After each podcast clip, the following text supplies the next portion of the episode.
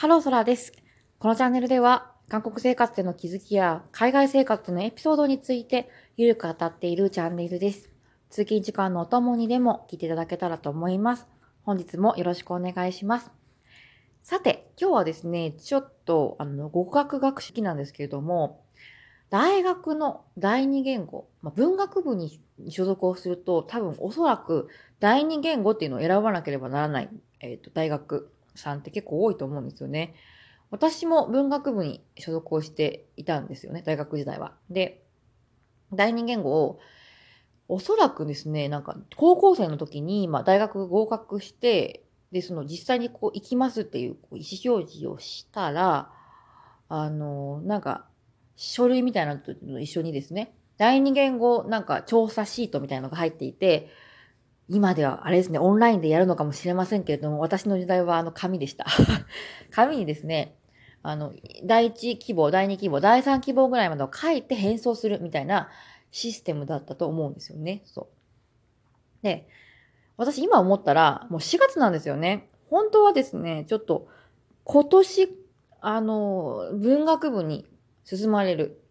あの、ご入学ね、大学にご入学される、ちょっと皆様のためにですね、第二言語何を取るのがベストなのかっていうのをちょっと考えてみたいな、一緒にと思ったんですけれども、ちょっと遅いですね。そう考えたら。4月であれば、もうみんな決めてしまってますよね。うん。なので、2021年、改めましてオリンピックイヤーとなりました。2021年に文学部へ進まれられ、進まれる可能性のあるですね。あの皆様のために、ちょっと、あの、一緒に第二言語何がベストなのかを考えていきたいと思います。そうそう。私はですね、簡潔に申し上げますと、第二言語何にしたのか。まあ、一応第一言語は英語ですね。あの、一応英語学科に所属をしていたんですね。その中のコースで、結構こう、なんですかね、文化系のコースに進んだので、英語をなんかその、専門的に学問として勉強したかと言われたら、していないんですけれども、そう。一応第一言語は英語。第二言語、何を選択したと思いますか？そう。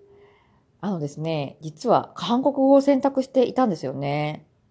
でもですね、その理由が結構、あの、なんか不健全なもので、インターネットでなんか単位取りやすい第二言語とかで調べたときに、韓国語が断然簡単ですって出てきたから、そうそう、単位取りやすい、楽って思ってですね、韓国語を選んだんですよ。そう。当時はもう韓国っていう国に特にね、何の感情も抱いてなかったというか、無、無です、無。うん。K-POP がすごい流行っていた時期で、東方神起とかですね、え少女時代、スーパージュニアとかですね、あの辺の時代だったんですけれども、私はですね、あの、英文学科に進んだぐらいですから、もう洋楽、レイディー・ガガとかね、ばかり聞いていた。ですし、将来はちょっと英語圏に住んで、英語を使って仕事をしたいとかですね、いうふうに思っていたので、アジア、まあ、お隣の国、韓国っていうのはもう、ちょっとね、うん、特になんか、な、何の感情も抱いていなかったんですよね。そう。ですが、当時はもう本当に K-POP、なんかもう本当にホットな時期だったので、実際ね、こう授業に、あ、まあ、ちょっと話が前後しますけれども、当時私の大学では、なぜか韓国語の人気がすごいなかったので、第一希望韓国語、するっとね、あの、希望が通り、初回のクラスに参加するわけですけれども、先生は、まあ、韓国人のね、先生で、日本人の方と、まあ、ご結婚されて移住された方ですね。で、クラスもね、人気がないからもう10人ぐらいなんですよね。そう。でしかもですよ、10人の中のほとんど、もう、私とね、もう一人ぐらいを除いて、ほとんどもう K-POP 愛みたいな方々ばっかり。でしょ？で、残りのね、一人も、お母さんかね、お父さんがね、韓国人の方で、やっぱりこう、韓国のバックグラウンドを持っているから、将来韓国にね、移住したり、あとはおばあちゃんのお家とかに行くと韓国ですからね、そう。会話をしたいとかっていう、ちょっとこのガチめなね、あの理由での選択なので、私、なんか一人本当になんか意味のわからない、この不健全な理由ですね。楽そうだからっていう理由で、あの、選択してしまい、ひどい目にあったというところですね。まあ、自業自得なんですけれども、そう。やっぱ語学とか何をするのもそうですけれども、目的、目標がないとね、なかなか伸びないんですよね、そう。で、あの、まあ、そのガチ勢の子はね、おばあちゃんの家が韓国にあると言ったようなね、ガチ勢の子は、もちろん、ガチ勢の子正直そんなに勉強してなかったし、あんまり、あんまり、そんななんか、うん、そんな、あんまりちょっと、頑張、頑張られてたのかもしれないですけれども、結構ね、おふざけなキャラで、うん。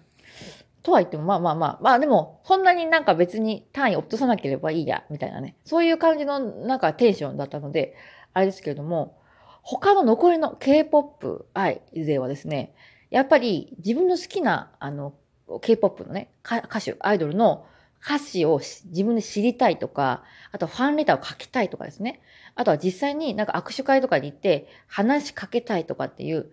もう、ものすごいモチベーションとなり得る目的、目標ありますよね。だからやっぱね、あの、努力もされますし、やっぱね、早いんですよね、習得が。そう。あと、意欲が全然違うから、そう、もうね、熱意が違う。そう。なので、あの、なんか音読、その、えっと、ハングルのね、音読。音読っていうか、普通に簡単なやつですよ。アニュアンセよ。チョヌン、鈴木意味だとかですね。私、こんにちは。私は鈴木ですとかっていう、本当に簡単、簡単なレベルなものも、あの、とかの音読とかね、音読テストとかってやるんですけれども、当たり前のように読める。ハングルは全部読める。これ当たり前ですね。でも、私ね、何回やっても、読めなくて、あの、小さくね、ちょっとバレないように、今だから言いますけども、ひらがなで、振り仮名振って読むぐらい、なんかもう、勉強しても頭に全然入ってこないし、興味もなかったですから、全然できなくて、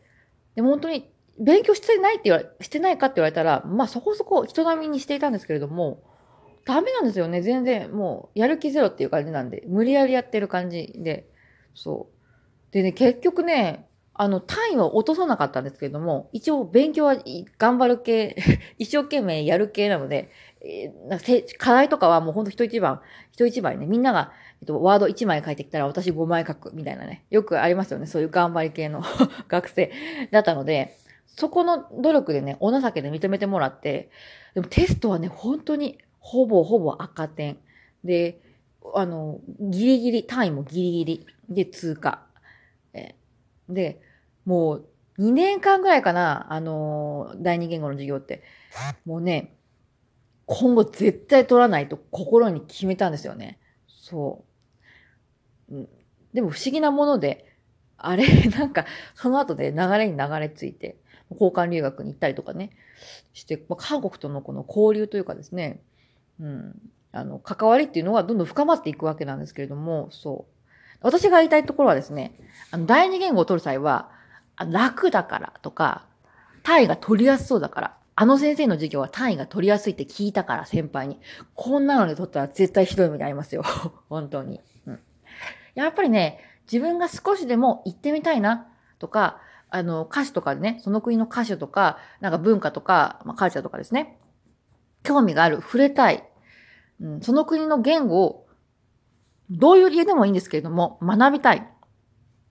その国のガールフレンド、ボーイフレンドがいるとかね。まあ、歌手が、好きな歌手がいるとか、ああとは何ですか？旅行に、まあ、何年後に行ってみたいとか、そういうようななんかね、やっぱ理由がないとね、難しい。うん。取って、単位取れる。単位取ることはできると思うんですね。私も、あの、取れたので。でも、